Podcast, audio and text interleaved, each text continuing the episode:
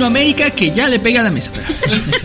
Bienvenidos a Anime en Pánico, el único podcast de Latinoamérica que trata de hablar de anime y que a veces lo consigue. Bienvenidos, chicas, chicos, One Punch Mans, One Punch Moments, personas que no se equivocan a decir el intro del podcast por primera vez. Bienvenidos sean todos a este capítulo de Anime en Pánico. Editor, ¿cómo te encuentras hoy? No me siento tan bien porque hace mucho calor. Tengo ganas como de meterme en el congelador. Hace calor. la pista sintiendo el vapor. Cuidado con ese de quererte meter en el refri, así empezó el bromas. Sí. Quiero meterme en el refri así a ver si la computadora no se me quema del calor. Yo editando video de Panic Flash y yo de paso me refresco. Se va a derretir. Sí. ¿Y tú, preciosísima Void, cómo estás? Compartiendo tu no gusto por el calor. En lo personal soy una persona que le gusta el frío y sufre el calor porque no vayan a sacar doble sentido de esto. Yo siempre tengo la piel caliente. Siempre tengo calor. Aunque sea invierno, nunca uso suéter. Y aquí editor es testigo, nunca uso suéter y ahora me estoy derritiendo. Eh. Me estoy deshaciendo. Así es que si ya no me ven por aquí es porque me derretí, soy un charquito de persona. En sentido figurativo y literal, estás que ardes. ¡Ay, Dios! ¡Ya váyanse a un motel! ¿Cómo estás? ¿Tú cómo estás, Pánica, aparte de ardiente? No, yo, estoy bien, yo sí tengo aire acondicionado, así que yo estoy bien, todo tranquilo. Y fíjate que hablando precisamente de, de estar bien, hace poco me empecé a ver esta serie que se llama Marshall.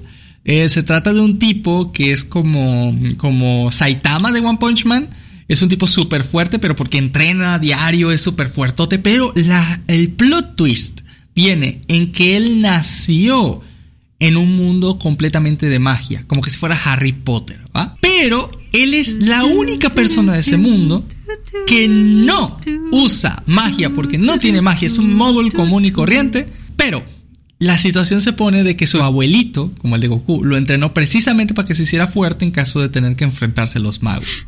¿Va? Entonces, digamos que como la policía secreta descubre que él existe y quieren desvivirlo. Y para no desvivirlo, porque él, él se los madrea a todos a bola de, golpes, o sea, les agarra la varita y se las rompe en la cara. Espérate, o, sea, básicamente soluciona todo a golpe, ¿no? ¿Cómo que le agarra la varita y se la rompe en la cara? Tú tienes que ser un poquito más específico, eso suena muy raro. La varita mágica. Ah, pues lo, amenazan de que lo van a desvivir con el lavada cadabra o algo así. Y el tipo nada más agarra a los tipos de frente y les parte la varita. Y pues, obviamente cualquiera se trauma, ¿no? es trauma durísimo. Si cualquier hombre que lo agarre, si le rompas la varita a la, mitad, pues madre santa, pues sales corriendo, ¿no? Esa es una muy buena amenaza. Te me sigues molestando, yo te rompo la varita. y la cosa es que le dicen que se tiene que inscribir a Hogwarts, a Hogwarts, bueno, no se llama Hogwarts, pero es lo mismo, ¿va? Se tiene que inscribir a Hogwarts este, si no quieren que los desvivan. Y tiene que sacar el mejor promedio de entre todos los estudiantes de, de, la escuela para así este, que les perdonen la vida. Entonces el tipo va y se inscribe a la escuela de magia sin que nadie sepa que no usa magia, ¿vale? Entonces está súper random, súper raro, súper todo, porque está todo. O sea, hay un Ron Weasley, está Draco Malfoy, pero visto desde el punto de vista de alguien que, es, un fanfic de alguien que no tuviera este magia y lo inscriben a Hogwarts. Pero está muy bueno, está, está muy malditamente bueno. O sea, yo, yo, yo llegué ahí con cero esperanzas y me encantó esa mierda. Mira, mira, mira, ya nada más te digo, ¿no? Les estaba enseñando el alojomora, por decirte algo, que es el hechizo con el que abres los candados. Y, el vuelo agarra y, así con toda la presión de su fuerza hasta que se el candado ya termina, ¿no? espera, ni siquiera usaste magia. Pero pues ya acabé el ejercicio. El ejercicio dice de, abrir el candado. Puedes juzgar mis métodos, pero no mis resultados. Exacto. O por ejemplo, llega el típico Draco Malfoy que le está haciendo bullying a, a Ron y se aprovecha de él. Y este güey así como, ah, le estás haciendo bullying, sí. Y, agarra y lo putea, o sea, se lo agarra a piñas así bien cabrón, así como, ¡ay, pinche Draco Malfoy, compórtese! Y llega el subdirector, que es como un Snape, y, dice así como, igual que con Snape, la familia de Draco le encargó a, Draco, pues aquí también, a este Snape le encargaron a, a, Draco, ¿no? De cuidarlo mientras estuviera en la escuela. Entonces el subdirector dice, Ah, no, es que, bueno, obviamente le dicen, es que le estaba haciendo bullying a este niño. No, no, no, no, ustedes lo agredieron y ahora lo- los vamos a tener que expulsar y que bla, bla, bla. Y el otro tipo dice, Te voy a romper la varita. el Marshall llega, ¡pum! Y le da un rodillazo y le- luego le da un codazo al subdirector. y el subdirector de que, ¿qué estás haciendo? hijo de tu puta madre?" Y dice, pues nada, dijo que nos iba a expulsar. y dice, sí sabes que puedo expulsarte cuando quiera, ¿verdad? Y el tipo dice, bueno, agarra, lo avienta contra el piso, le abre una fosa en el piso y lo empieza a meter de cara contra el piso y le dice, sí sabes que lo puedo enterrar y desvivir cuando yo quiera, ¿verdad? Eso, eso es tan latinoamericano. Y, y obviamente pues lo, lo mandan a expulsión. El tipo es es súper buena gente, ¿va? Se nota. Súper, de hecho es súper buena gente, súper distraído, pero, pero, pero no lo saques de sus cabales. No hagas Sí, nada que sea injusto o te va a madrear. Draco Malfoy Sí, y- y, está muy gracioso porque es un Hogwarts hecho comedia. Para todo el mundo, en ese mundo, está súper gracioso porque para todos en ese mundo es un big deal. Todo es súper serio, todo es súper de, ah, las mejores calificaciones para hacer esto, tenemos que aprender tal hechizo, hay que derrotar a- al señor tenebroso, que no sé qué. Pero a este güey le vale madres. Este güey está súper, ese güey de, pues yo voy a sacar las mejores calificaciones y ahí veo cómo, ¿no? A la, la fregada, ¿no? Pero están destruyendo la Y, y escuela. está muy bueno, está muy bueno, porque para todo, así como imagínate, daste cuenta que él tiene que volar en varita, eh, eh, perdón, en escoba. No, ¿no? ya sabemos que vuelen varita. Y le hacen un reto de que la escoba que llegue primero volando a tal lado, gana, ¿no? Entonces ah, se enfrenta contra un campeón de vuelo de esa madre de vuelo en escobas. Y entonces agarra la escoba y la lanza así como que si fuera una de esas jabalinas. ¡Pua! Y pues obviamente llega primero que el otro pendejo volando. Entonces se saca el récord de la, de la escoba más rápida y lo invitan al equipo de Quidditch de la escuela. Pero ellos no sabían que él no sabía volar. Solo sacó el récord porque aventó la pinche escoba bien lejos y bien rápido, ¿no? Y este, y, y está genial porque empieza el partido de Quidditch y todos así rompiéndose la madre, buscando las pelotas volando. Y este man este, en el suelo, así haciendo de caballito con la escoba y todos en el estudio ¡qué verga con este güey! ¡Sáquenlo! Este, que se vaya si no sabe volar. Y ese güey, ya les dije que no sé volar y si me quiero ir a casa. Está, está muy bueno, está muy bueno. Está- maldita sea, me encanta esa, esa serie, me está gustando mucho. Se llama Marshall y bueno, está por las plataformas de, de anime que ya conocen. Y bueno, hay un tema que dejamos pendientes hace como dos o tres podcasts, no me acuerdo. Eh, Uno de los tantos ¿Cuál de todos? que dejamos por ahí. Hay uno que en el que dijimos al final, me acuerdo que fue hace dos podcasts, que hablábamos que si el final de una serie, de una historia en general, ya sea película, ya sea anime, ya sea manga, lo que tú quieras, ¿no? Si el final de una historia, si este es malo, como por ejemplo el final de Shinjeki no Kyojin, entonces quiere decir que el resto de la historia también es mala. Stephen King ha abandonado el chat. Y es que nos tenemos muchos ejemplos, como por ejemplo vamos a empezar, ¿no? Por, el- por dos de los más conocidos, que son Shinjeki no Kyojin, que bueno, espero no, no les voy a spoilear tal cual el final, así que no se preocupen, pero la situación es que todas las personas quedaron inconformes, tanto con la razón tras los titanes, o sea, por qué fueron creados, este, de dónde, cuál es su mitología, por así decirlo, la real, la verdad tras todo, y además por el final como tal de la serie y las decisiones del, del protagonista, que creo que eso no es ningún secreto. Entonces, todo el mundo decía, en este caso, de que Shinjeki se volvió una obra, digamos, mala o mediocre e hicieron burlas de eso. Aunque un caso muy distinto pasó con otra obra como por ejemplo Death Note, en donde a pesar de que todos sabemos que el final de la serie es un asco y todo el mundo lo reconoce, se sigue tomando como que si fuera una obra maestra. Entonces aquí viene la pregunta del millón. ¿Qué pasa cuando un final es malo? ¿La obra es mala? ¿Y qué pasa cuando un final es bueno? Cuando la obra ya de por sí era considerada mediocre. ¿Les ha tocado ese caso? Donde una obra parezca que está súper fea, pero al final dices, wow, está increíble, pero todo lo demás para llegar hasta aquí es una tortura. ¿Sabes? En realidad a mí me pasó. Y me pasó con un anime gore que se llama Higurashi. Yo me acuerdo que fue una tortura verlo. Porque yo no sabía qué estaba pasando. Fue el final el que me dio la iluminación y le dio sentido a, lo- a todo lo que estaba viendo. Pero ¿cuál final? Ah, bueno, no es como que el final, sino cuando te cuentan el por qué pasan las cosas. Tiene como tres temporadas Higurashi. Ajá. El Kai es el último. Sí, es correcto. Ok, vamos a hacer algo. Vamos a hablar con spoiler en este podcast porque yo siento como que vamos a estar mareándonos sin decir spoiler y sin explicar porque no, no podemos dar bien el ejemplo. Bueno, no creo, no creo que ya nadie vea Higurashi. Yo tampoco no creo que ya nadie esté viendo ya Higurashi. Es bastante viejo. Acuérdate que le hicieron un reboot recientemente, entonces es posible. Mm, ok, bueno chicos, eh, vamos a decir un pequeño spoiler de Higurashi, ¿va? Primero, Void, ¿podrías explicar de qué va la trama de este anime llamado Higurashi no Naku Koroni? En este caso, que me gustaría que lo hiciera editor, porque editor es alguien que conoce más la obra que yo. Yo la vi muy por encima, pero yo me acuerdo que ya cuando pasó eso fue como, tiene sentido. Ok, ok. Voy a resumir rápido Higurashi. Higurashi, el protagonista se llama Keishi, es un chamaco que se muda a un pueblo olvidado por Japón y por el mundo y por Dios, donde el chamaco va a una escuela donde hay tan pocas personas que todas las personas del mismo grado están en la misma escuela y parece un anime todo bonito, etcétera. Sí. Hasta cuando de repente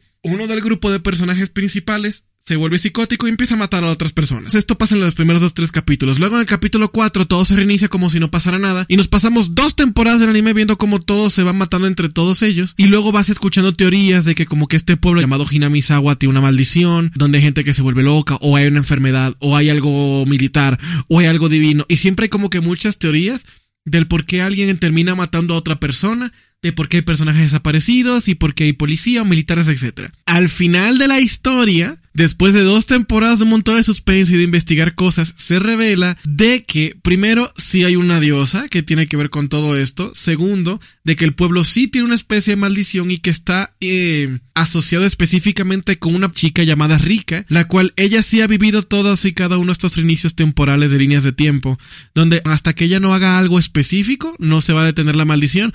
Pero luego se revela de que esto también se responde en otro anime que es como un spin-off aparte que se llama Mineko porque Rika es una bruja de ese... El final es súper complejo. Bueno, bueno, bueno, sí, es correcto todo lo que está diciendo editor, pero recuerden que durante dos temporadas tú lo único que ves es que ellos se autodesviven mutuamente Sí. o se Ajá. o acaban con sus propias vidas una y otra vez y siempre por razones diferentes, pero en cada reinicio ves las cosas desde un punto de vista diferente, ya sea desde un personaje diferente o la historia de un personaje diferente, a veces unos tienen más pesos que otros, Ajá. a pesar de que son exactamente los mismos días, este, digamos que están atrapados Pero no los mismos hechos. pero no los mismos hechos. A pesar de que es un bucle, digamos, ciertamente infinito, este, todos los hechos que suceden usualmente son diferentes. Hay algunos que sí se llegan a repetir, pero ¿por qué son diferentes? Porque esta chica, la rica Furu, de la que sí lo recuerda todo, es la que intenta salir del bucle. Ella es la única que es consciente de que está en un bucle y por eso siempre trata de hacerlo de, de manera diferente. Y eso causa que, que los resultados sean, sean un desastre, ¿no? O sea, una y otra vez de maneras diferentes. Obviamente ya ves, y es, es chocante porque te- cuando te das cuenta de que esta niña en realidad tiene la mentalidad de una señora toda vieja, y eso es porque pues ha estado ahí como 200 años atrapada. Y bueno, una cosa que tengo que decir es que es súper gore, súper, súper gore. O sea, sangre, tipas, este, destrucción y cumbia todo el tiempo. Y hay que admitir que son muy creativos a la hora del gore. No es como que, ah, explotó y sangre y ya. No. Son muy creativos, sí. Hay incluso cosas que no te muestran a cámara que son horribles y se quedan contigo cuando se acaba el episodio. Ay, a mí siempre se me quedaron algunas cosas. No, yo, yo déjame decirte que hay cosas que te muestran a cámara, que sí se te quedan. Yo- Yo me acuerdo de dos escenas. Supongamos que este tu cuello tuviera una boca, pero no lo tiene. Y decides introducir un artefacto de cocina muy fidoloso uno y otra y otra y otra vez a ese cuello que no tiene, eh, perdón, a esa boca que no tienes en el cuello, hasta que se te salga todo frente a otra persona. Y, lo, y te lo haces a ti mismo. Ajá, y te lo haces a ti mismo. Ah, justo esa escena le mencioné, editor. Sí. Y, y aquí va algo, es muy curioso, porque esta escena que menciona Panic sucede en la introducción de un episodio, sin contexto, sin nada que ver la primera temporada, y te muestran ese loop donde sucedió eso hasta la tercera. Y por qué este personaje hizo esta cosa tan random. Es una cosa muy loca. Ese personaje que hizo eso era la misma Rica. Y es porque básicamente ya llevaba pocos días dentro de ese loop temporal de esta nuevo, este nuevo reinicio. Y ella dijo, ah, no, ya se jodió todo, me voy al siguiente. Sí, estoy y harta se de este desvive de la manera más fea Ay, no, posible. igual también el pastelito de agujas. Creo que sí eran agujas. El, on- el onigiri. Ajá, el onigiri con agujas. Ah, se quedó para Sí. siempre en mi mente. Mira, la escena que a mí realmente me pegó de Higurashi fue en una escena donde no pasó la gran cosa, si un- lo- en comparado a otras cosas, pero es donde a una de las, creo que se llamaba Shion y Mion, Mion. eran dos gemelas del pueblo, a una de ellas les, lo voy a decir así, le arrancan las uñas con un Ay, dispositivo. sí es cierto. Ah, sí, oh, sí, sí, sí. Oh. Ese fue el que más me pegó de Y todo. eso lo no que te estamos dando el contexto. Sí, sí, no, no. el debo admitir algo. Higurashi tiene su mérito como guion. Porque en el contexto es una tortura horrible. Sí, Higurashi tiene su mérito como guion de, de, de, de trama, suspenso, detectivesco, de, de, de tratar de averiguar qué pasa. Y el gore, digamos, es como, no sé si llamarlo así, pero lo llamativo para que la gente lo vea como por el morbo. Pero la trama sí se va poniendo buena. ¿Por qué decías que esta serie se te hizo mala y al final buena o No, algo no, no, así? no, no, no, no, no, no. Era yo. Era Void. Eso es lo que yo le iba a preguntar. Es que Ah, pues sí, sí. Quiero que sepan, o sea, obviamente soy ancestral, tengo una edad bastante alta y antes pues yo me veía animes por deporte y tenía la regla de que si ya lo empecé lo tengo que terminar, porque en ese entonces compraba un montón de discos para verlos en casa, porque no tenía internet, hasta la fecha sigo sin tener internet. Muy real. Entonces, yo cuando, cuando compré, porque tenía, ah, por así decirlo, a una persona que vendía anime, cuando me dijo así como de, ah, bueno, mira, estos están buenos, y yo estaba interesado en el gore, me dijo, ah, pues estos tienen gore. Y cuando me dio el de Higurashi, lo primero que me dijo fue como, no te saques de onda, al final te lo expliqué. Yo como, ok, esto va a estar interesante. Y ya cuando lo vi realmente yo no estaba entendiendo nada de lo que estaba pasando. Y como tenía la regla de no dropear, pues me lo terminé. Y ya cuando explican que realmente sí es una maldición y que no es que realmente sean muertes al azar, porque sí, me dio cierta paz a verlo y ya le dio como que para mí un sentido a todo lo que vi. Porque siendo honesto, si yo lo empezara a ver ahorita, que ya no tengo esa regla, yo lo habría dropeado por no entender nada. Pero a todo esto, Tiene sentido. ¿tú crees que el final de Higurashi lo convierte en un buen anime? ¿Crees que fue un buen final? No creo que lo convierta en un buen anime, pero lo salva de que yo diga, ah, esa cosa no tiene nada de sentido. O que se lo haya enterrado en la mente, porque hay muchas cosas que vi que no me gustaron o que simplemente no las entendí. Tal vez porque las vi en desorden otras cosas. Pero el hecho de que tuviera un cierre y para mí no dejara la pregunta abierta fue algo que me dio una paz con el anime. Qué Tal vez no era una buena explicación, pero fue como, ok, ya supe por qué se estaban muriendo todos. Puedo estar en paz. Siguiente anime. Qué interesante. Pero, y fue muy feo, porque exactamente, ese- bueno, en ese entonces yo estaba como que un poquito queriendo ver gore, porque me acuerdo que vi Elfen Live.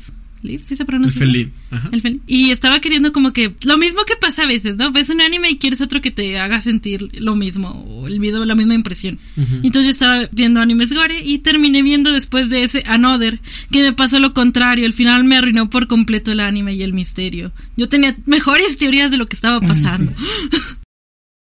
Yo estoy muy de acuerdo contigo en eso de, de, De Another. de- de Another. Creo que es la primera vez, pero creo que estoy muy en desacuerdo contigo con Higurashi. ¿A ti te lo arruinó? Sí. ¿En serio? Te voy a decir por qué. No sé si te recuerdas mucho a Higurashi.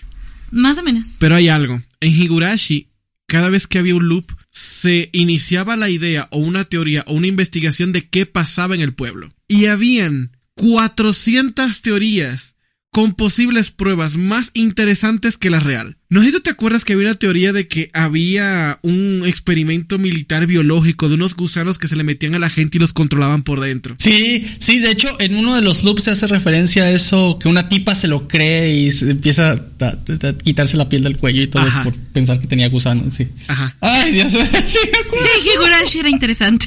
De hecho, esa para mí era la teoría más posible y más interesante de todas. Luego había otra teoría de que no eran por gusanos, sino que les inyectaban un virus. No sé si tú te recuerdas que había un personaje como una tipa rubia que era extranjera, que andaba con un fotógrafo, que andaba con unas jeringas inyectándoles a la gente para provocar sí, que sí, se sí. mataran. Había esa teoría. Luego había otra y otra y otra teoría.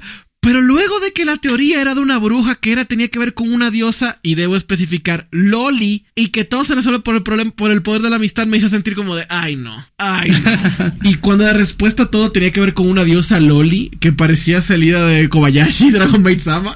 Sí, de hecho, sí. Eh, Ganyu, Ganyu, Ganyu, Ganyu. Ajá, y que luego la respuesta a la maldición tenía que atarse con las novelas y con un anime de un Mineko, como que, de hecho la respuesta de Higurashi se la responde como muy superficial, como de, ah, la maldición tiene que ver con ellas, pero no te dicen real, real, realmente qué onda con la maldición hasta el final, ni siquiera te dicen el porqué de los loops, si mal recuerdo.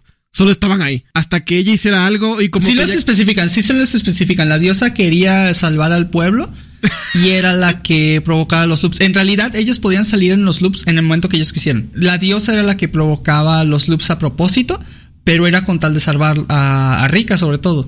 Entonces, Ay, este, los loops existían como el poder de la diosa para que pudieran repetirlo hasta que lo resolvieran, básicamente. Básicamente era una diosa Loli aburrida de Kobayashi que los estaba poniendo yo en un loop porque ella estaba aburrida y tenía un puzzle para rica. No, no estaba aburrida. De hecho, sí quería salvarlos porque hasta para ella era algo serio. Era algo serio para ella, pero dejaba que ellos lo resolvieran. ¿Me entiendes? Sí. ¿Me entiendes? O sea, como, como... Y, al y al final estamos de acuerdo. Se resuelve por el poder de la amistad. Bueno, eso sí, eso sí, eso sí, indudable. Sí, el- la respuesta al final de todo es el poder de la amistad. Pero aquí te va algo. Higurashi en mi caso es uno de esos animes, como en el caso de Death Note que mencionó Panic, que yo puedo ignorar totalmente que existió un final y puedo disfrutármelo sin problema. Por eso me, me- me da mucha intriga que, por ejemplo, en tu caso con Higurashi Boy, era insufrible hasta que tuvo sentido. Es que te juro, yo no sabía que estaba viendo. Es que en ese entonces a mí no me gustaba quedarme con la intriga de nada. Así como tenía la regla de...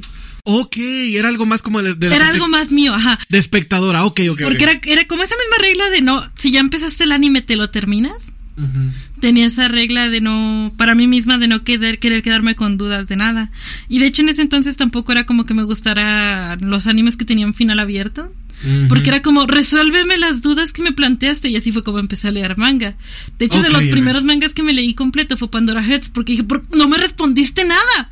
Y el anime terminó bien Y abruptamente. el anime terminó muy abruptamente. Pero fue por eso, es por una satisfacción mía. de, Es que yo necesito saber. Es como, ah, ya tengo la respuesta. Sí, necesito saber por qué está pasando esto. Porque para mí no tiene sentido. Porque se está repitiendo. Porque no se acuerdan de nada. Porque vuelven a estar vivos. Mi pregunta, ¿tú te quedaste satisfecha entonces? Porque había un final, Ah, sí, fue como, ok, ok, sí tiene sentido. Esto está pasando por algo. pero el final te gustó. Eh, pues me acuerdo que en el momento sí me gustó. Tal vez porque tenía una mentalidad diferente ahora. Tal vez si lo veo ahora ya no me guste. No, no, no, está bien. Es, es- si tiene su mérito, sí se terminó gustando. Sí, sí me gustó, sí. No me acuerdo que sí pensé mucho las pases con eso. Y de hecho ya después de eso, pues creo que en cuanto lo acabé me lo volví a ver. Sí, te da otro, otro viaje. de- para entender otras cosas. Como, ah, bueno, ya sé qué está pasando, ya lo puedo volver a ver. Lo volví a ver y ya se reconoce y nunca lo volví a ver. cosas. Ok, ok. ¿Y tú, Panic? A mí la revelación de Higurashi no me molestó o de los loops. De hecho, o sea, creo que igual que voy, como le dio sentido a la trama.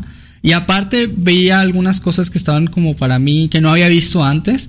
Que es, por ejemplo, revelar que uno de los personajes que había sido un infante durante dos temporadas completamente ahí. Resulta que en realidad tiene como 200 años y este, o sea, sí es el típico de la Loli que tiene 200 años, ¿no? Pero, este, pero se me hizo interesante, o sea, que de repente ves al personaje Loli que estaba todo el tiempo ahí como, como, este, y de repente la ves súper seria, agarra una copa de vino y se pone a discutir con una diosa, ¿no? De, de este, de cuántos bucles temporales de esto y de esto y lo otro. Y entonces sí, sí, creo que ese cambio, ese, ese- esa revelación para mí, este, cambió tanto lo que ya estaba viendo que, que me gustó. O sea, sinceramente sí, sí me gustó esa revelación. Y aparte de eso, yo creo que al final, el final fue lo que sí no me gustó, lo del, porque hay como dos loops que son el cierre. Hay un loop en donde casi lo logra, pero no. Y ya luego en el siguiente ahora sí puede. Entonces, este, eh, esos fueron los que, los que a mí me, me dejaron, este, tal vez un poquito el mal sabor de boca, pero la revelación como tal de lo que estaba pasando, voy a admitir que para ese momento también sí me había gustado porque no era algo que hubiera visto en, en otro anime de ese entonces. Y es que estamos hablando de que esto fue en el año que 2000, 2008, 2009, Sí, viejito, por ahí. viejito, Entonces, este, cuidado si antes es viejito, ajá. Entonces, eh, también les recuerdo que en aquel momento, pues estamos hablando de hace que ya, este, casi 15 años, am, no salían tantos animes al mes como salen hoy en día. Hoy estaba revisando, por ejemplo, cuántos animes salieron esta temporada y son eh, más de 20. O sea, no tiene maldito sentido que 20 animes No, estén no, en emisión al mismo tiempo, ¿no? Entonces, este, no, no estamos acostumbrados a alguien que quiera vérselo todo, sería casi imposible. En cambio, que en el entonces era muchísimo más fácil porque salían eh, de 10 para abajo. Entonces, era mucho más sencillo estar al día con, con los animes de temporada, con qué estaba haciendo. Este, todo eso era mucho más fácil. Entonces, por eso mismo, este, cosas como eh, Higurashi y esta propuesta de la Loli de 200 años era algo más o menos nuevo, ¿vale? Por ejemplo, en su momento, SAO, Sword Art Online, Uy. era el Isek- no, es- no, no fue el primer Isekai, pero fue un boom súper grande. Todo el mundo le gustaba, todo el mundo quería hacer cosplay de Kirito, de Asuna. Fue, fue un boom súper popular en internet, todo el mundo lo quería. Ahorita todo el mundo dice, ah, Gary es tú, anime malo, todo eso. Pero en aquel momento no tienes una idea de lo hypeado que estaba la gente cuando iba a salir la segunda Tú temporada. ibas a una convención de anime y veías a Asuna y a Kirito por lo menos unas cinco veces en cosplay. Sí. Sí. Y playeras, y almohadas, y pósters, y sí. A mí sí me gustaba Sao. En ese momento todo el mundo decía que era una idea súper original, o sea, eso de quedarte atrapado dentro de un videojuego, este, o un mundo alterno que parezca un videojuego, y a eso se le llama ahora Isekai. Y a pesar de que Sao no fue el primero, sí fue de los, eh, digamos, el primero de los super populares. Y de ahí, pues, dio rama al género de los Isekai, ¿no? Ideas que hemos visto todos al día de hoy, como por ejemplo, no sé, Konosuba, eh, Mushoku Tensei, eh, eh, Tensei Shitara Slime Dataken, no, no Game No Life, tantos y tantos animes que hay este, hoy en día, ¿no? De Isekai. Pero, pero en su momento era algo nuevo, igual Higurashi, o sea, esta, esta idea en teoría era técnicamente reciente para su momento. Y ahorita cuando ves en retrospectiva, pues dices, no, eso ya está más trillado, ya todo el mundo lo usa. Bueno, sí, pero, pero en algún momento eso fue nuevo. Bueno, eso es lo que, lo que quería decir porque me había gustado tanto en su momento. Aunque si tuviera que hablar de un anime que su trama no se me hizo tan buena, pero su final sí me pegó duro y lo recuerdo más por el final que por todo el resto de la serie. Esa es una súper conocida, Dragon Ball GT. Sí, Este, sí, sí. Sí. Sí. Sí. wow, te prendí, te prendí algo, editor. No, no, no, es que sí, me- o sea, me dijiste el final de Dragon Ball GT y yo no he visto ningún arco completo de Dragon Ball, pero me acuerdo del Dragon Ball, de Dragon Ball GT, me recuerdo el final. Fue tan emotivo, fue tan bueno. Sí. Wow, qué, qué recuerdo Wow, me metiste. Wow. Wow, wow. es, es que sí, bueno, tú cuenta, pero wow, sí, sí. Sí. No, es que toda la saga de, Dragon Ball GT, creo que la única parte interesante fue la de Baby para mí, al menos, o sea, personalmente, eh, me daba un, como niño, me, bueno, sí, era niño, este, me da un montón de miedo de que se te pueda meter un bicho y te controle, entonces, y se haga pasar como, como que si fueras tú, eso me da un montón de miedo. Y, y por eso de esa, de esa saga me acuerdo mucho de la de Baby. Pero de las demás, raramente me acuerdo. Las he tenido que repasar algunas partes para el canal de YouTube. Pero la verdad es que eh, la historia completa, completa no me acuerdo. Y, bueno, cuando ya llegó a los dragones de las estrellas, este, que las esferas del dragón se vuelven corruptas y se vuelve cada una un dragón súper fuerte y toda la cosa, ¿no? Cuando tiene la batalla contra la esfera número uno, que, bueno, spoiler, bueno, supongo que no es spoiler porque es de un anime de hace 30 años, este, Goku se sacrifica para, para ganarle a la- al, al, pues al, al dragón de una estrella. Y, pero nadie sabe que se había sacrificado, porque Goku seguía ahí. Entonces, am, hasta que llega Shenlong, luego de que este, reúnen las esferas del dragón de nuevo, ya no corruptas, ya digamos resanadas. Y bueno, ya la mayoría supongo que conoce ese final. Shenlong habla con Goku, le dice que es hora de irnos. Y Goku se monta en él. Y este, en lo que este. Am, cuando se va, eh, todos se quedan así como de Goku, ¿qué va a pasar contigo? Y no sé qué. Y dice, no, este, cuídense mucho, los quiero y que bla, bla, bla. Y ya se va con Shenlong. Y antes de irse le dice a Shenlong, oye, ¿me haces un favor? Quiero pasar por la Kame House. Y este, y lo aterriza la Kame House y está Krillin, está el maestro Roshi, y dice, ay Krillin, te has vuelto muy fuerte, sigue así, sigue entrenando, este, ya sabes que básicamente eres mi compa, maestro Roshi, fue un placer aprender con ustedes y todos de, sí, no te preocupes Goku, cuando vengas comemos y no sé qué, y dice, sí, sí, ustedes estén bien, y ya se va. Y entonces Pan revisa el suelo, este, porque se había despedido de ella y de Vegeta antes, y está la ropa de Goku. Y dice, oye, pero si mi abuelito tenía esto puesto, ¿qué pasó? Y ya Vegeta se da cuenta de qué pasó y dice, es eh, la, la frase que ahora se volvió meme, ¿no? Eh, cuida eso con cariño, pan, ¿no? Y ya pues sabes que el cuerpo físico de Goku se desvaneció en la pelea y lo que estaban viendo era el espíritu que se fue con, con Shenlong y Shenlong le cumplió el deseo de poder despedirse de todos como uno de los deseos, ¿no? Entonces, ay, ah, porque también creo que fue lo que pasó que él se fusionó con, con la esfera de las cuatro estrellas. Creo que eso es lo que había pasado. Se fusionó con la esfera de las cuatro estrellas. Y por eso ahora básicamente Goku era parte de, Shenlong, ¿no? Y mientras eh, van en el aire, este, Goku así como que abraza uno de los cuernitos de Shenlong y se va quedando dormido y va pasando el narrador de, este, hemos vivido maravillosas historias contigo, Goku, te hemos visto crecer, pelear, bla, bla. Y güey, nomás te Sí. un chingo, güey, la neta te pegó un putero, Sí. güey, ver toda la historia narrada de nuevo de Goku con el narrador mientras se está quedando dormido y se va volando, güey, no mames, güey, hasta que dice, siempre te recordaremos, Goku, ¿no? Y es como de, ¡ah, mi corazón! Sí. De hecho, sí, hemos pasado momentos maravillosos. Siempre te recordaremos Goku o algo así, no me acuerdo. Perdón si no estoy diciendo las palabras exactas, güey. Es una cosa que vi hace un montón de tiempo, pero verga, güey, sí me Sí pegó durísimo. güey. Sí. Y, y, y, y tanto así que es la parte que más recuerdo, creo que de, de, de todo Dragon Ball. Sí. O sea, de todo Dragon Ball, Dragon Ball Super, Dragon Ball GT. Creo que la que más me ha emocionado personalmente fue eso de, de Dragon Ball GT y la chilladera. Porque sí hay momentos épicos, ¿no? Como la primera transformación en Super Saiyajin, está la pelea contra Jiren en el Dragon Ball Super. O sea, hay varias, hay, hay, hay varios momentos de Dragon Ball que están buenos. Pero que se queden contigo es otra cosa. Pero, ajá, exacto. Que de verdad los vuelvas a ver y sientas exactamente la misma emoción que la primera vez. Yo creo que solo el, el final de Dragon Ball GT.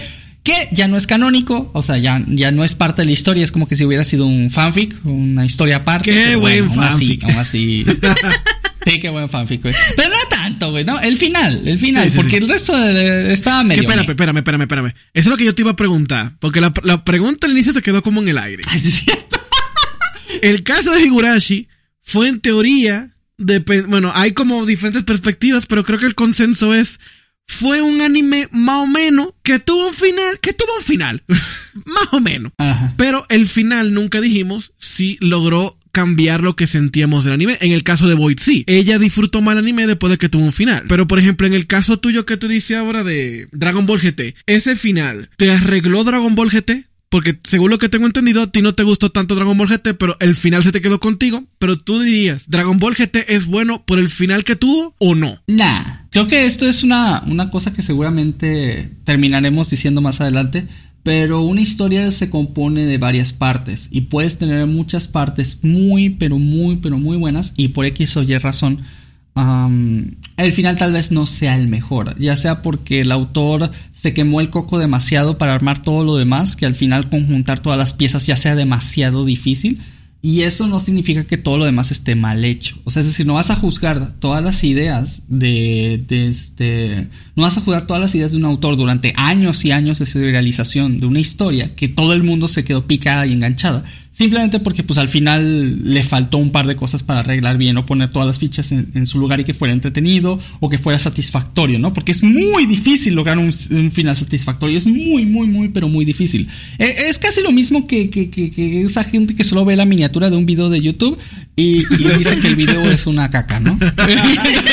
es como solo vi la miniatura, pero ese video es una caca. Oye, pero. Pero viste el video. eh, La miniatura es, un- es una parte, es una parte de todo lo que compone este un video de, de YouTube, ¿no? O sea, todo, todo lo que está dentro es lo que tienes que ver y la miniatura es una parte. Por lo mismo, si la miniatura no es buena, no significa que el video automáticamente sea malo. Y viceversa aquí, que una historia este, sea buena, no, o sea, no, no necesariamente este, va a ser arruinada completamente solo porque el final sea malo.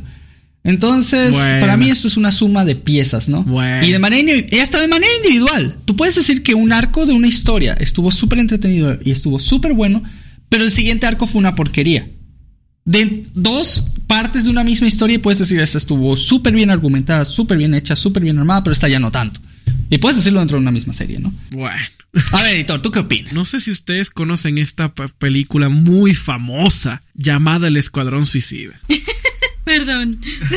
No estoy hablando la nueva que hizo James Gunn, la original que sí que hizo David Ayer que salió después de Batman vs Superman, donde está Jared Leto como el Joker, el, el Joker que tiene tatuado jajaja en la frente, ¿ok? Es esa película. Ah, ese Joker.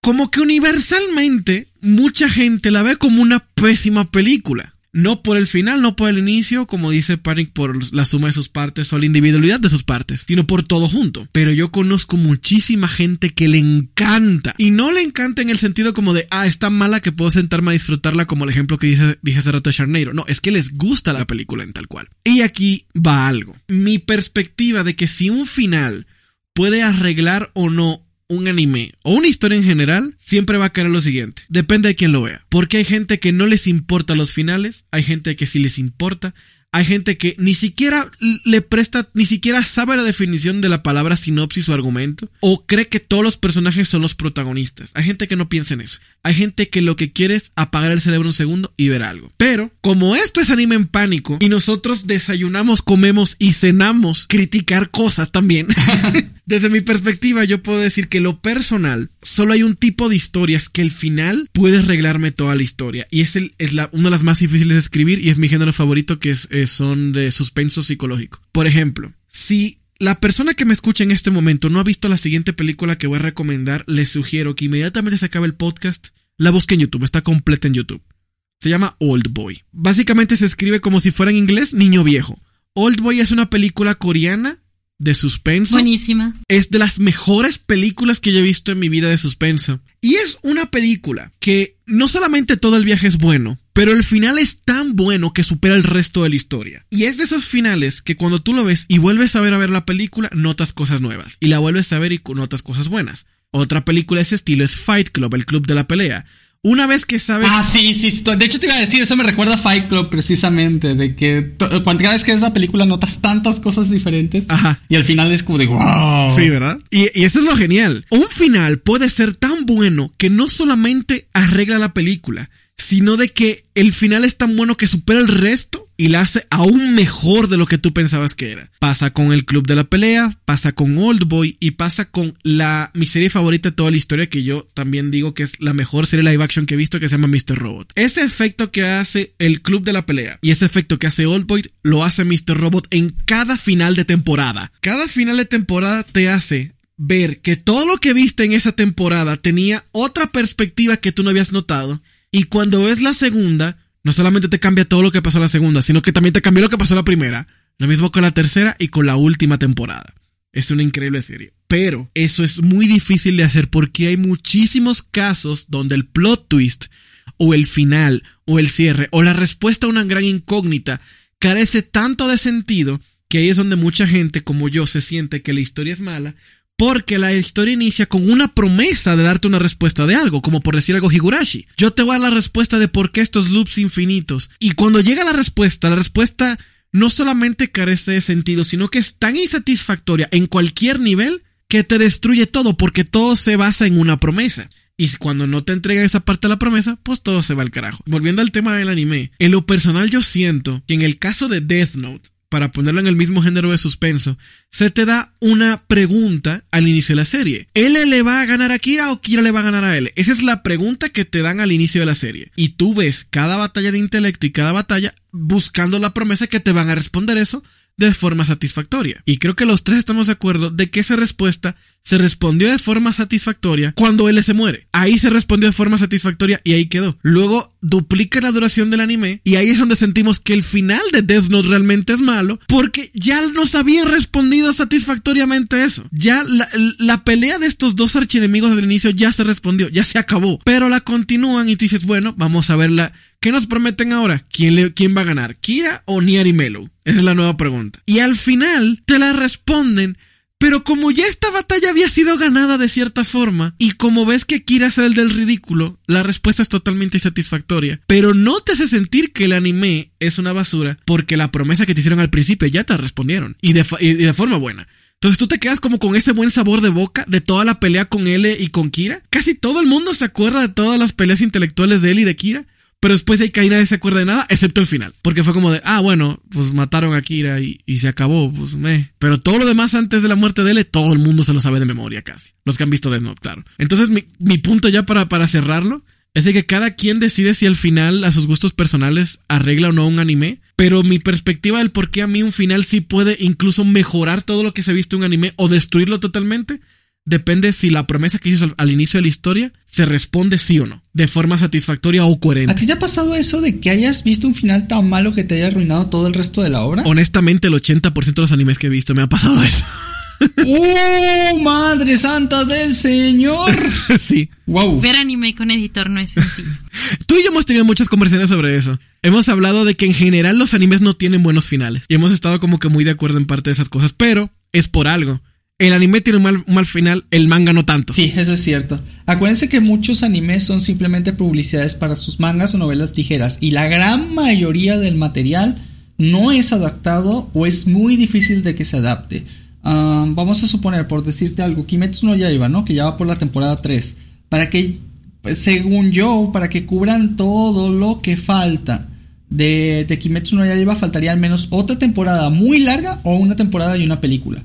Y el final es bueno, o sea, bueno, está, está X, o sea, la verdad el final de Kimetsu es bueno, pero al menos sí, sí te dan cierre a todo. Pero la única razón por la que Kimetsu va a ser animado en su totalidad es porque deja mucho dinero. En caso contrario, la mayoría de los animes no, no cuentan con esa suerte. La mayoría de los animes este, solamente van a adaptar un pedacito de su manga o un pedacito de sus novelas ligeras. Mira, algunos ejemplos. Tenemos a Recero, por decirte algo, ¿no? Que lleva, creo que, 22, creo, novelas ligeras, si no me equivoco, en la última vez que me quedé. 22 novelas ligeras publicadas. Y todo lo que va de anime creo que son como las primeras 5 novelas y ya. Con Osuba igual un poquito lo mismo, ¿no? La primera temporada son dos novelas, la segunda temporada son otras dos, la película es otra novela, pero en total son 17 novelas ligeras. Y hasta eso déjame decirte que al menos en el caso de Konosuba, todo está hecho en un estilo de speedrun extraño. Porque obviamente, si tú te percataste en Konosuba, eh, por ejemplo, cuando aparece la maga Whis, la de la tienda, dicen, ah, sí, ella fue de una misión que hicimos en el cementerio de espantar unos, unos este, fantasmitas que se habían ido, ¿no? y se saltan toda la historia, o sea, nada más te dicen, ah, este personaje era tal, pero ese, esa cosa que ellos mencionan, ese tal que mencionan, nunca lo pasan en pantalla. Cuando aparece el equipo del güero, de que se llama Dust, de un tipo este, rubio, eh, solo sabes que aparece y ya, y ya es parte de la trama y es súper amigo de Kazuma, pero pues nunca, nunca tienes una explicación de por qué o de dónde salió ese tipo, ¿no? Hay tantas cosas que se comen, este, y que te las dejan así como de, ah, mira, este tipo estaba por ahí y apareció, ¿no? Pero todo eso es precisamente porque no están adaptando todo el material porque sería demasiado, demasiado, demasiado. Y bueno, el caso de Konosuba solo fue un ejemplo, pero esto pasa con la gran mayoría de las series de anime, la inmensa mayoría. Nada más que la gente seguramente tendrá en sus cabezas lo que han adaptado que sí es como que lo más popular. Lo más popular, no sé, Kimetsu, My Hero Academia, este, no sé, todos estos animes que son súper, hiper, este, conocidos, pero esos sí los adaptan completos, o en su mayoría al menos. Entonces, esos no te sirven de ejemplo para lo que estamos diciendo, porque el 80 o 90% de los animes no pasan por eso, ¿vale? El 80 o 90% de los animes son un speedrun de, de sus mangas. Y bueno, pues toca ver lo que, lo que hicieron como adaptación, porque pues es lo que hay, ¿no? Ah, pero aún así, independientemente creo que la pregunta iba como historia. No importa que sea novela, no importa que sea manga, no importa que sea anime, no importa que sea película. Este, um, yo, yo sí podría decir que, que tal vez haya historias donde no me gustó para nada el final, pero el resto de todo el anime o de la historia entera sí me gustó. Y uno de esos ejemplos creo que es uno de los más odiados actualmente y es Shinjeki no Kyojin. Yo genuinamente me la pasé bien viendo Shinjeki, viendo toda la historia, aunque el final tampoco me gustara. Pero creo que todo lo demás, todo, eso, todo ese misterio, dramatismo, o sea, las emociones que intentó transmitir cuando yo no sabía lo que estaba pasando realmente, sí me llegaron y sí me hicieron emocionarme genuinamente. Aunque después cuando ya me enteré que era todo, pues era como de, ah, bueno, ni modo, ¿no? Shingeki y Game of Thrones comparten ese mismo destino. El viaje es muchísimo mejor que el final. Ah, sí, cierto, había olvidado Game of Thrones. Naruto también tiene ese destino. El final de ah, Naruto es horrible. Perdón que los interrumpa, que ustedes saben más Naruto que yo, pero en Naruto yo siento que pasa algo. Estoy casi seguro que no va a pasar con One Piece. Naruto no tiene final, porque no lo dejan morir. A Naruto ah, lo siguen y le siguen. Ahí estoy en muy desacuerdo. Naruto ya se terminó porque ya vimos que se cumplió su sueño. Ah, lo que estamos viendo es como un post. La cosa, lo, de Boruto, ya no, yo sé, aquí nada más estamos esperando el momento en el que nos maten a Naruto para que Boruto pueda crecer. o sea, realmente ya no es su historia, ya es un personaje más de la historia de alguien más, pero Naruto como tal, su historia ya la cerró. Bueno, pero en cierta forma... Mal, pero la cerró. Pero en cierta forma, sigue siendo una secuela de Naruto. O sea, la historia de él como protagonista se acabó, pero su historia continúa. Lo estamos viendo en su faceta de padre, de Hokage, etcétera. Mm, ya, pero igual creo que mucha gente que vimos Naruto no nos importa Boruto. Ah, exacto. exacto. Ajá, exacto. Y a la gente que vio Naruto se quedó en Naruto. Yo no me estoy pendiente para ver cómo Sarada ya despertó el Mangekyo Sharingan por el poder del amor y para cuando maten a Naruto. Que han hecho cosas buenas. Sí, realmente todo el arco de Sakura y Sasuke sí me gustó. A mí que me choque esa pareja fue muy bonito. Pero pues no lo considero ya como algo de Naruto. No sé, ya no lo puedo ver como algo seguido. Lo mismo me pasó con Shaman King. Yo ya no lo puedo ver como mm. la historia de Io. Yo lo, yo lo digo por lo siguiente. La promesa de Naruto al inicio, le pregunto yo a ustedes cuál fue. Convertirse en Hokage. Correcto. Pero luego, antes de que justamente se convierte en Hokage, viene este alienígena y dice, yo soy la mera mera y yo soy el villano de lo que va a pasar después. Entonces ahí te hicieron otra promesa antes de responderte la de Naruto. Y eso era para lo que querían ver Naruto, lo que querían ver Boruto. No importa. Naruto se hizo Hokage, todo el mundo estamos felices y fue bonito. Y ahí quedó. Sí. Sin embargo, Panic dijo algo, algo muy interesante hace unos minutos sobre de que hacer un final es muy difícil. Estoy totalmente de acuerdo. También estoy completamente de acuerdo. Excepto cuando construyes tu historia a partir del final. Me explico. ¿Cuál es la promesa de One Piece? Encontrar el One Piece. Oda sabía el final de su historia desde el inicio, eso él ha dicho. Sí, pi. Y por eso hay gente que está viendo, luego de cuánto, cuánto tiempo tienen emisión One Piece. Tiene un montón. Más de 30 años. Creo que sí. Sí, más que sí. más de 30 años.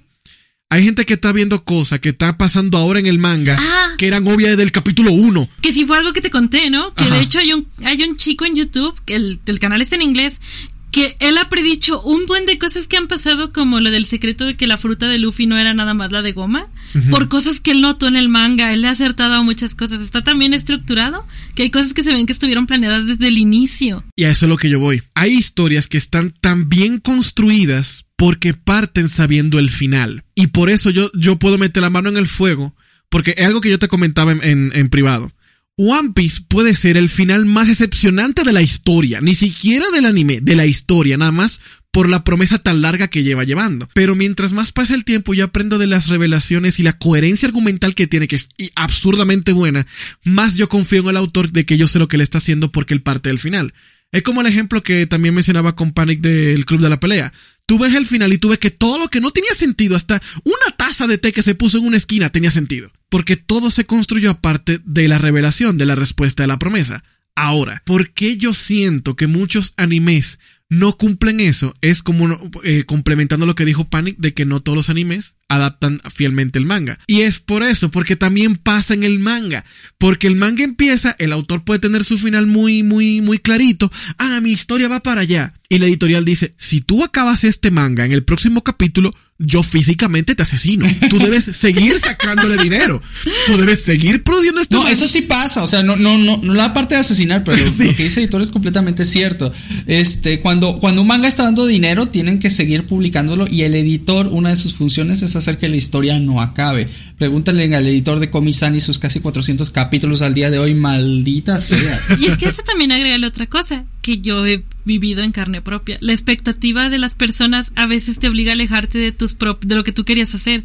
Exacto. O sea, hay gente que ha tenido que cambiar sus finales porque sabe que la gente va a odiarlo si mata a tal personaje. O, o no solamente eso. Peor, hay gente que se enoja si el final de su historia no es la teoría que ellos tenían, lo que pasó con Game of Thrones. Pero con Game of Thrones es otra cosa porque el final no importa cuál teoría tú le pusieras, ¿Era malo? era malo. ¿Ok? Di rasquilla. Pero aquí tampoco yo quiero echarle la culpa a la industria del manga diciendo que el dinero mató un manga o mató una historia. Porque no es necesariamente eso. Porque siempre hay una negociación. Por eso digo que Oda, el creador de One Piece, dio con una mina de oro. Él tiene el One Piece de la industria del manga. Porque él tiene una historia absurdamente larga que se mantiene coherente, se mantiene buena Sí. y que va a un final muy claro. Eso es rarísimo. Los, los animes que le siguen a esa longitud ni siquiera ya tienen una promesa. Dragon Ball, ¿a- ¿hacia dónde va? Dragon Ball es, solo existe. A que nos sigamos enojando porque Gohan no quiere pelear, claro que sí. Ajá, ajá. Dragon Ball está repitiendo la misma estructura narrativa que es desde Dragon Ball, desde el principio. Aparece un enemigo nuevo que les parte su mamacita a todos, aparece un nuevo nivel de Super Saiyajin y luego lo evangelizan y se vuelve parte del crew. Es- eso es lo- los últimos arcos de Dragon Ball han sido eso. No, bueno, los del manga no, los del manga no. Esa es otra cosa que también me gusta. O sea, no es porque sea fan de One Piece, pero es que realmente One Piece tiene muchas cosas valorativas. Como el hecho de que, por ejemplo, Kobe es un personaje que viste en el primer capítulo. Ujú. Inició esa aventura con Luffy y tú crees que nunca lo vas a volver a ver, pero ojo, en unos años va a ser un personaje importante. Ajá. No son personajes como de paso y ya los dejas. Como lo que pasaba en Naruto de que ibas a una villa, ayudabas a una señora y ya nunca la volvías a ver. Acá no sabes si la persona con la que interactuó en un capítulo va a regresar y va a ser alguien relevante. Y fuera de eso también tiene otra de las cosas que más me gustan, que es que tiene un montón de cosas para satisfacer tus necesidades, por así decirlo. Ah, ¿qué, qué, tiene qué, historias emocionales súper bonitos. o sea, tiene Encuérate, misterios. Tiene casi de todo. Tiene comedia. Tiene, tiene arcos muy dramáticos. Tiene romances. Hay tiene algo. de todo. hay algo que eso es lo que hace, lo que hace realmente una buena historia desde la, la perspectiva de un escritor es entender que la historia no está para el servicio de los personajes. Tú no vas a crear situaciones a lo tonto para que la historia recompense a un personaje porque tú sientes que el personaje se esforzó mucho y necesita algo. Es todo lo contrario. La persona que va a ver tu historia por primera vez no sabe nada de sus personajes. Lo que espera es salir de, de esa proyección o de esa lectura satisfecho con que tuvo una buena historia. Por lo tanto, es que los personajes, las situaciones, lo, los diálogos, todo está al servicio de que la historia sea buena y no al revés. Por eso, pongo el ejemplo de Dragon Ball, la historia está al servicio de que haya un villano y que haya combate y que haya acción. Sin embargo, por decir el, ejemplo de One Piece, todos los personajes, todas las situaciones, hasta el nombre de un arma de un barco está al servicio de la historia. De que la historia sea entretenida, que sea coherente y que vaya hacia un punto. Y eso no pasa en mucho los mangas y los animes hasta cerca de su final porque los empiezan a alargar a lo absurdo y ya el, el autor no tiene el tiempo de planear las cosas bien o con tiempo, tiene que hacerlo y ya, a la de ocurriendo, lo cual se me hace a mí muy triste. Por eso, yo soy más fanático de los animes de cortos que los animes largos. Y aún así te está gustando One Piece. Sí, porque ese, es el, el único caso que conozco. Wow, wow, eso sí, sí no lo sabía. Sí, Interesante. Editor, ¿estás viendo One Piece entonces? O sea, bueno, por todo lo que has dicho, ya supongo que sí, ¿no? Recuerda decir que sí no, no, no, no, voluntariamente. No, sabía- no tenía la confirmación. No, desde el episodio, desde el primer episodio de Anime en Pánico vengo diciendo que Boy me convenció de ver One Piece. Sí, sí, sí, sí. sí. Claro que él quería, ¿eh? No fue obligado Oh. ni amedrent- amedrentado, es bajo su libre albedrío. No, es que la, ve- es que es, el- es algo que yo había hablado mucho antes, con- eh, personalmente con demás personas. No me gustan los animes largos. No me gustan. Y no es porque sea largo. Es porque sé que la están alargando. Son cosas muy diferentes. Es muy diferente leerte un libro largo a que tú sabes que están alargando el libro para que haya más historia y que la gente lo compre. Es muy diferente. Porque ya cuando tú compras un libro largo, Tú sabes que el escritor lo escribió pensando en el final y que va a ser algo coherente. Caso One Piece. Pero luego hay animes muy largos, por ejemplo, que me pasó y me decepcionó un poquito, que lo hemos hablado, Katekyo Hitman Reborn, por ejemplo. Ah, sí. Para mí Katekyo Hitman Reborn empezó buenísimo, estaba bien divertido. Empezó lentísimo. Ah, no, para mí empezó súper divertido. Hasta que sale Hibari se pone bueno. No, es que, a ver, espérate, pero, pero Katekyo Hitman Reborn tiene, aquí sí voy a, voy a meter las manos al fuego por Katekyo, pero, pero antes, pero antes, nada más para cerrar un, un tema que estábamos discutiendo anteriormente. Ajá. Con Naruto pasa algo gracioso porque me acuerdo cuando dijiste que algunos autores planean el final de, eh, perdón, toda la obra en base al final. Déjame decirte que Kishimoto había revelado en una entrevista como dos años antes de que acabara Naruto que él ya tenía perfectamente escrito el final de Naruto y que lo único que iba a adelantar era que era una pelea entre Naruto y Sasuke, cosa que en realidad fue cierta. Porque cuando termina Naruto, creo que esto no, no es este mucho spoiler, digamos. Ya, ya lleva Ay, que- por un montón de años que Naruto terminó. y la cosa es que al final de Naruto, cuando vencen a la marciana esta, Naruto dice, pues yo voy a ser el Hokage. Y Sasuke dice, no, ni Mausers. A pesar de que yo acabo de intentar asesinar a toda la aldea, a pesar de que acabo de traicionarlos, y a pesar de que solamente recientemente en los últimos minutos me volví a unir a ustedes, adivina qué. Yo quiero ser el Hokage de la aldea. Y ya, termina peleando Naruto contra Sasuke y los dos se quedan sin una sin un brazo porque se lo vuelan mutuamente, ¿no? Entonces sí cumplió su promesa. Hubo una pelea final entre ellos dos, pero la excusa fue tan tonta. En un momento donde había un montón de, de gente ya que había perecido durante la batalla, este, donde todo estaba destruido, donde ellos estaban súper cansados, donde no tenía sentido discutir por eso, ¿me entiendes? Donde, donde, no, no, es como, casi nos asesinan, casi nos matan. Acabamos de descubrir que hay marcianos extraterrestres que nos están invadiendo. Este, Exactamente. y me voy a pelear contigo para ver quién va a ser el presidente de la República, a pesar de que ninguno de los dos siquiera es un candidato. O sea, ¿qué? Bueno, yo tengo una pregunta. Entonces- Tengo una pregunta con eso. Sí. El creador de Naruto tenía escrito el final de Naruto desde el inicio, en, con el contexto de que él quería una pelea. No, no, no, no, no creo que desde el inicio. Bueno, él tenía, él sabía que él quería una pelea entre Sasuke y Naruto al final, ¿verdad? Sí, sí. Pero no podemos decir que eso es un final, ¿de acuerdo? A lo que voy es, puede ser que eso pase, pero él no construyó a partir de eso. Y también cuando hablamos del final, él no construyó la revelación de un alienígena desde el inicio. Si no habría dejado pistas en toda la historia. Sí, algo. O tendría sentido. O sea, na- nada más con eso tendría sentido. Quita las pistas, tendría sentido. Se siente como cuando en los fanfics de Wattpad de repente están, no sé, estás hablando con Harry Styles y llega Justin Bieber. Él no tiene nada que ver aquí. ¿Me entiendes? eso es lo que voy. Sí, sí, sí. O sea, es que, o sea, es que plantealo, plantealo así. Es un anime de ninjas en una época pasada Con poderes mágicos. que termina con marcianos. Exacto, no tiene sentido. Que eso es lo que yo voy. Una cosa es tú es decir que escribes el final y otra es construir para el final. Son cosas muy diferentes, ¿ok? Por eso se me hace muy gracioso el caso de, de- del creador de Naruto como, ah, sí, sí, yo lo tenía planeado. No, no, no lo tenías. No, y si lo tenías, fue una pésima ejecución. Forzó más bien que todos los sucesos fueran hacia el final que él quería en vez de... O sea, es que hay dos maneras, ¿no? Forzar tu historia para que acabe como tú quieres o hacer que toda la historia, su única conclusión posible, fuera esa que habías planeado. Es decir, como que todos los sucesos llevan hasta ahí como un cauce de un río, ¿va? Exacto. O hacer que desvíes el río todas las veces que puedas hasta que llegues a- hasta que llegue a donde tú quieres. Exacto. Distraer a la audiencia, ¿no? Como de, tú piensas que es esto, pero va a ser lo otro, pero va a ser lo otro, pero va a ser lo otro. Ahora, perdón que vuelva a un tema ya cerrado, pero yo no quisiera ser Eiichiro Oda con la presión de escribir el final de One Piece. Madre santa, sí, ¿no? O sea, con toda la expectativa que tiene la gente, yo sé que algunas personas, al igual que yo, sea un final bueno, sea un final malo, lo vamos a tomar y va- nos va a gustar. Yo no podría dormir. ¿No? Sería como, ok, este final les va a gustar. Y si me vienen a funar o... Yo creo que él duerme tranquilo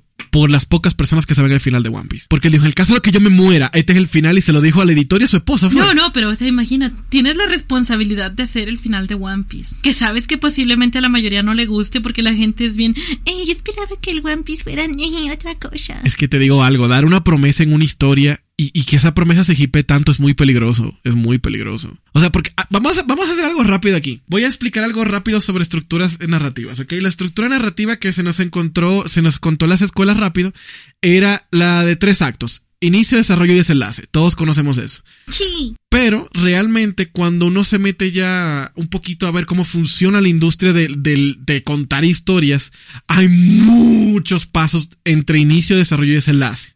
Pero vamos a enfocarnos solamente en dos. En el final y el cierre, que son cosas totalmente diferentes. El final, digamos, de, de One Piece podría ser, se encontró el One Piece y el One Piece era un puré de papa, por decir algo. Pero el cierre es esos dos, tres capítulos o cinco minutos donde nos van a mostrar qué pasó con los personajes, qué va a ser sus vidas después de eso. Porque no es como, y el One Piece es un puro de papa, crédito se acabó. No, eso no va a pasar. No. Siempre va a haber un cierre donde te van contando más o menos qué pasó con los personajes y qué va a ser del futuro de esto, ¿no? Como digamos, vamos a decir que Boruto es un cierre sin fin de Naruto. Ne- Ok, no.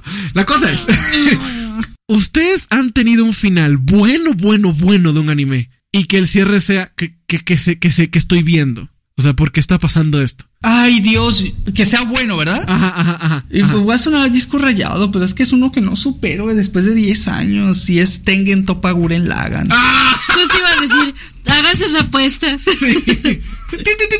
Sí, no, es que Dios mío. Mira, el final, sí, o sea, voy a hacer spoiler, pero no tanto para que puedan disfrutar la serie aún así. El final es que después de tantos poderes, robots gigantes y todo, el protagonista, que es un humano normal, eh, bueno, entre muchas comidas, este, es un humano normal, agarra y queda solo, desprotegido y casi desnudo contra una especie colmena de alienígenas, por eso sí se plantea bien en esta serie, porque es una serie medio espacial. Y todos estos aliens que tenían un pensamiento común que era salvar el universo, toman una sola forma física, ¿vale? Entonces estás contra una persona que parece como un humano negro, que es la representación de todos los ideales del universo, contra el protagonista. Ambos ya sin poderes por un montón de cosas que pasaron antes en la trama. Y los dos saben que están bien y mal al mismo tiempo. Los dos. O sea, los dos dicen, bueno, eh, quiero salvar esto, pero a cambio hay que sacrificar esto. Y otro dice, no estoy dispuesto a sacrificar esto por salvar esto, prefiero encontrar otro motivo, así sea que pasen más cosas malas, ¿no? Entonces ya llevan rato que no van a ceder. Los dos demostraron que destruirían el universo por sus ideales y ahora están frente a frente, uno contra uno, y se empiezan a cagar a piñas con puño limpio, sin música, sin nada. Solo escuchas cómo es de. O sea, ya no les quedan poderes, no les queda nada. Y después de ver batallas cósmicas cataclísmicas, que digamos el cierre, digamos que la historia principal sea tú y yo un uno contra uno aquí, no hay manera de ponerse de acuerdo. O sea, aquí es a golpes hasta que uno de los dos caiga. Y eso hacen. Testosterona. O sea, básicamente este es testosterona al mil, ¿no? Y al final gana, el, eh, obviamente, bueno, tiene que hacerlo, tiene que ganar el protagonista, pero le promete que va a cuidar los ideales de, de este ente, ¿no? O sea, porque realmente, en parte, de hecho, tenía toda la razón. Entonces le dice, no, pues sí voy a hacer lo que me estás diciendo, solo encontraré otra manera de hacerlo. Y el otro dice, bueno, ni pedo, o sea, ya perdí, te lo encargo, por favor. Este, o sea, ya te dejé todo lo que necesitas para hacer esto, hazlo, ¿no? Entonces, se cierra la historia con que ellos tratan de reconstruir todo lo que se perdió durante estas guerras. Pero el protagonista, para no hacer el spoiler grandote, el protagonista pierde la cosa más importante de su vida en el proceso. Su varita. Ay, bueno, ya lo voy a decir, ya, ya estamos, este. de- es que se plantea, se plantea desde la historia, así que no, o sea, ya se sabe cuando ves Tengen Topa que esto va a pasar. Y es que muchas formas de vida van a perecer si esa mente colmena, si quieres verlo así, era asesinada y una de esas era la esposa del protagonista. Él lo sabía, él era consciente de que si y asesinaría a su propia esposa si hacía eso y lo hace. Y los dos antes de que ella fallezca terminan teniendo una boda. Todas las formas de vida a partir de esto tenían un límite de tiempo de vida, ¿no? Entonces él aprovechó ese tiempo con ella al mil, güey. O sea, y verlo aprovechar ese tiempo con ella, güey, sabiendo que se va a ir en cualquier momento, güey. Verga, güey. Y ves como en realidad ya se habían desaparecido todos los entes, pero ella se aferraba a quedarse aunque sea un ratito más, güey. Y se terminan casando y bueno, ya cuando pasó la boda y ella siente que ya cumplió todo lo que quería hacer con él, ella se va. Entonces obviamente te pega y todo el mundo decía, no mames, güey, de verdad, mi sentido pésame por ti y todo. Y él dijo, no, yo soy agradecido porque siquiera tuve el tiempo para despedirme de ella y para poder estar con ella. Agarra sin llorar, o sea, obviamente estaba hecho mierda, pero agarra, se pone el anillo de bodas, güey, se quita el saco de la boda, güey, y dice, nos vemos luego. Y se va, güey, desaparece, no lo vuelven a mencionar en toda la serie, porque el cierre de la historia, vaya, ya estoy spoileando todo el pinche final, pero bueno, la verga, güey. Este, el cierre de la historia es que son varios años después, vemos lo que pasó con cada personaje. Ya empezó a llover. Vemos lo que pasó con cada personaje, pero lo vemos a él, güey, después de un chingo de tiempo, güey, que está ayudando como un pueblito, o sea, él está cavando para un pueblito para ayudarles a encontrar agua porque estaban en medio del desierto o algo así. Y le dice, no, señor, usted nos ha ayudado tanto, nos encontró agua, le ayudó a los niños, o sea, básicamente hizo todo, ¿no? Y el alcalde dice, ¿cómo le podemos pagar? O sea, ¿cuánto, cuánto nos va a cobrar por esto? Y, él, y ves que es el prota, pero de grande, güey. Y les dice, a mí no me paguen nada. Si quieren pagarme, a partir de ahora, todas las casas van a tener un jardín de flores, de esta flor, enfrente. Eso es lo único que pido. Ay, no, no. Y es que no. es- no te lo dicen, no te lo dicen. Pero la esposa decía, esa flor que él decía, era muy bonita y le gustaría verla por todos lados, güey. Y ahora él va por el mundo, güey, ayudando a la gente para que en agradecimiento siempre pongan esa flor, güey. Verga, güey. No mames. No manches, no. Corazón. Sí, güey. Entonces, verga, güey. Y no, y no estoy hablando de lo que pasó con los demás personajes ni nada, porque cada uno tuvo, tuvo su cierre, hasta los cómicos, todos, todos, todos. Y, y un cierre que dices, verga, güey. Madres. O sea, cada uno tuvo su cierre muy satisfactorio. Yo digo el de Prota porque era como el más icónico, pero en realidad todos fueron bien manejados. Y hasta el día de hoy me sigue pegando solo recordar el final de Tengen Topa y maldita sea, toda la serie es muy buena y el final también es muy bueno, güey. Perdón, tenía que decirlo. eh, sé que sin el contexto de la historia es más difícil de comprender, pero, pero yo me fui muy, muy, muy feliz. ¿A ustedes les ha pasado eso con algún anime? Solamente tengo que aclarar que definitivamente. Yo no he visto Tengen Topa, pero me la conozco de cabo a rabo gracias a Panic. Y gracias a esa explicación, definitivamente el cierre es mucho mejor que el final. Em, fíjate, Clanat para mí tiene eso. Ay, sí, sí, sí. Para mí el cierre de Clanat es hermoso, es precioso. El final es bueno, pero el cierre es aún mejor. No voy a decir más nada, porque cualquier cosa que habla del cierre del final es, es, es ultra spoiler.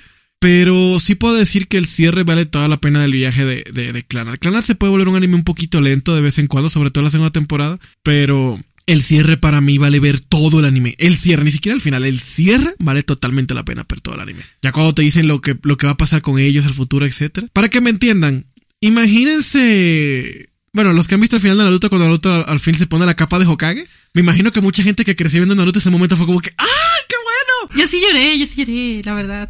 Para mí sí, sí, sí, así se sintió. Se sintió así de, no de épico, sino de bonito, como de. Se siente como que te lo ganaste, como que ese, ese cierre era justo, eso es lo que tenía que pasar. Y qué rico. Coño. ¿Y a ti, Boy? Ah, estoy tratando de- me, me pasaba con muchos animes realmente, bueno, mangas en realidad. ¿Cómo cuál? Bueno, realmente me pasó con la novela de número 6 también. Ay, no. El anime arruinaron por completo el final, pero la novela tiene un cierre muy bonito por cómo reconstruyen la ciudad. Yo me vi número 6 por Void y... ¡Ah! ¡Qué bonito! Yo no la he visto, fíjate. Es medio BL, tal vez no te guste. Ah. No, no es medio BL, es BL. Solo hay un besito. ¡Uno! Hay tres besos. La mayoría de la audiencia lo sabe, pero Bell es Boy Loves, o sea, medio, medio. En mis tiempos se les llamaba yaoi. Dato y resumen rápido de número 6. Porque sí, va, yo sí les recomiendo a cualquier persona ver número, Número seis. 6 es una historia apocalíptica, post-apocalíptica, en donde solo quedaron seis ciudades habitables, pero las ciudades tratan de que sea una vida completamente perfecta, donde tú tienes que jurar siempre tu lealtad a la ciudad y nunca cuestionar nada. La historia habla sobre Shion, un niño que era un niño genio sobre la biología, que termina conociendo a un prisionero que se está escapando llamado Nesumi, quien básicamente lo hace despertar de su letargo de nunca querer cuestionar nada y aceptarlo todo y empieza a preguntarse si realmente esta Hasta este punto pare- utopía es perfecta realmente. hasta este punto parecía que es ensayado este pitch en el espejo. Wow, sí, de hecho. Pero real- realmente quien lo despierta de su letargo es Nesumi y él se da cuenta de que esta utopía realmente no es una utopía, sino que es una prisión. Y a partir de eso él empieza realmente a conocerse a sí mismo. Y por esto las esferas dice- deciden que él es un peligro y lo mandan a la zona más pobre de la ciudad. Básicamente es el marxismo versus... eh, ok, no. No, no, no, no, no te metas con eso. Este. Oye, vaya, se, se escucha bastante interesante, de hecho. Realmente, si a bueno. alguien le gusta número 6, yo recomiendo que se lea las novelas. Sí. Si se vio el anime y al final no le gustó el final, créanme que en las novelas es un derretidor de corazón. Yo lloré un montón. Para plot twist, realmente uno que me dolió mucho, pero que el cierre me gustó, también fue el de Pandora Hearts. El plot twist no te lo ves venir. Realmente yo vi el manga cuando estaba en edición y tuve la suerte de estar en una comunidad. Todos pensábamos que era una cosa completamente diferente. Te hace enojar, te hace llorar y al final te terminas sintiendo bien porque cada quien terminó bien o lo mejor que podía. Oh, ahora que lo pienso, Pandora Hearts me, me gustaba muchísimo en, en, en su tiempo, pero como el anime quedó inconcluso. ¿Por qué quedó el anime inconcluso? El clásico. Anda, di, di el, di el clásico porque, No, acá- díselo, ya estoy llorando. porque pues seguía en emisión el manga y pues no se coordinaron tiempos. El manga siguió y el anime dijo, pues hay que hacer algo, ¿no? Y pues hicieron algo. Es que hablando de las promesas, la Ajá. promesa del anime realmente es tú saber por qué. Ah, porque para esto terminan mandando al prota o Besarios a un lugar que se llama Contexto rápido. Inframundo, ¿no? Ajá, el contexto rápido. Al protagonista lo están acusando de un crimen que todo el mundo sabe que es horrible, pero él no sabe qué hizo. Y las preguntas que tiene a resolver desde el primer capítulo es por qué lo mandaron ahí y quién lo mandó allí. ¿Y qué hizo? Ajá. sí. El anime no te responde casi ninguna. De hecho, el anime no te responde ninguna de esas. Y el manga sí es muy triste. Oh, Y, y lo, según lo que me dices, la respuesta es algo tan increíble que nadie se lo A ve nadie venir. se le ocurrió. Pero cuando lo sabes y lo vuelves a ver es como, ¿cómo no lo vi venir? Es súper, está, Es súper cara". obvio. Ajá. Como me, me maman esos finales. Oye, ahora me dio ganas de ver Pandora Hearts. o sea, bueno, el, El manga, créeme, está muy bueno. Bueno, chicos, entonces la pregunta es: ¿un final malo hace la serie mala? Void. Para mí, en lo más profundo de mi corazón, no. Si disfrutaste el viaje y el final no te gustó, lo puedes omitir. Y si el final te gustó más que la obra, eres muy afortunado. Entonces, no, para mí el mal final no, no- no te puede arruinar una serie. Puedes pensar que es un fanfic y ya. Como todos hacemos, ¿no?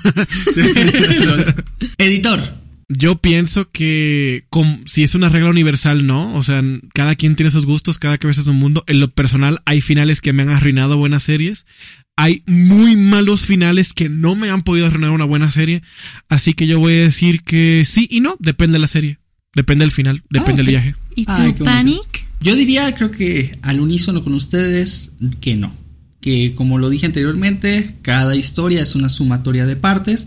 Y no necesariamente porque estas converjan en algo insatisfactorio significa que tus emociones que viviste durante el camino ah, no hayan valido la pena. Así que sí, creo que, que un- una buena serie puede tener un muy mal final, definitivamente. Eso es cierto. Así que bueno chicos, ¿hablamos o no hablamos de anime el día de hoy? Muchísimo y spoileamos tanto. Estoy Sí. orgullosa de nosotros. Sí, hoy sí hablamos de anime. Por fin. ¡Por fin! Dios. Después de una racha de que no. Mira, spoileamos cosas que se habían dicho que no se iban a spoilear, pero al menos no spoileamos Shingeki no Kyojin. Sí, ya sé. Danos cinco capítulos. Sí. Ustedes tienen que sufrir el final igual que nosotros.